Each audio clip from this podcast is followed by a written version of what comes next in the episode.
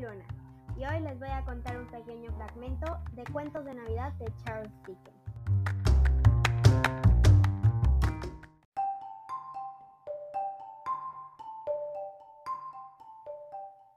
Érase una vez, concretamente en los mejores días del año, la víspera de Navidad, el día de Nochebuena, en el que el viejo Scrooge estaba muy atareado sentado en su despacho. El tiempo era frío, desapacible y cortante, además con niebla. Se podía oír el ruido de la gente en el patio de afuera, caminando de un lado a otro con jadeos, palmeándose el pecho y pateando el suelo para entrar en calor. Los relojes de la ciudad acababan de dar las tres, pero ya casi había oscurecido. No había habido luz en todo el día y las velas brillaban en las ventanas de las oficinas cercanas como manchas rojizas en la espesa atmósfera parda. Bajo la niebla y fluyó por todas las junturas, resquicios, ojos de cerraduras, y en el exterior era tan densa que, aunque el patio era de los más estrechos, las casas de enfrente no eran más que sombras. Al ver cómo caían desmayadamente la sucia nube oscureciendo todo, se hubiera pensado que la naturaleza vivía cerca y estaba elaborando cerveza en gran escala.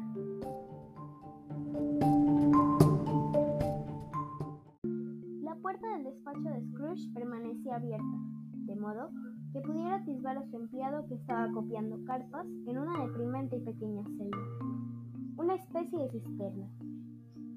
Scrooge tenía un fuego muy escaso, pero la lumbre del empleado era todavía mucho más pequeña Parecía un solo tizón. Pero no podía recargar la estufa porque Scrooge guardaba el carbón en su propio cuarto. Y seguro que si el empleado entraba con la pala, su jefe anticiparía que tenía que marcharse ya. Por consiguiente, el empleado se arropó con su bufanda blanca e intentó calentarse con la vela. No era un hombre de gran imaginación y fracasaron sus esfuerzos. ¡Feliz Navidad, tío! ¡Que Dios lo guarde! Exclamó una alegre voz. Era la voz del sobrino de Scrooge, que apareció ante él con tal rapidez que no tuvo tiempo de darse cuenta de que venía. Bah, dijo Scrooge, tonterías. El sobrino de Scrooge estaba todo acolorado por la rápida caminata bajo la niebla y la helada. Tenía un rostro agraciado y sonrosado. Sus ojos chispeaban y su aliento volvió a condensarse cuando dijo Navidad una tontería, tío. Seguro que no lo dice en serio. Sí que lo dijo. ¡Feliz Navidad! ¿Qué derecho tienes a ser feliz? ¿Qué motivos tienes para estar feliz? Eres pobre de sobra. Vamos, vamos, respondió el sobrino cordialmente. ¿Qué derecho tienes a estar triste? ¿Qué motivos tienes para sentirte desgraciado? Eres rico de sobra.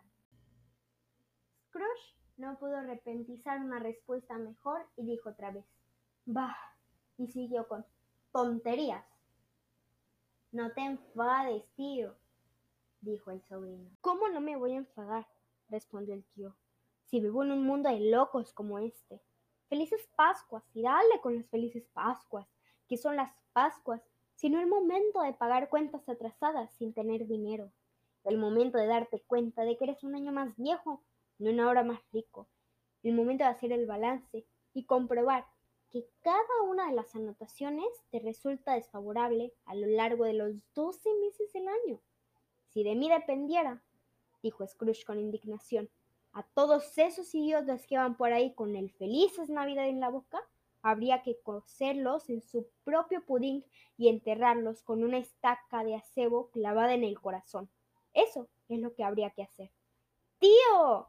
Imploró el sobrino. Sobrino, respondió el tío secamente. Celebra la Navidad de tu modo, que yo la celebraré al mío.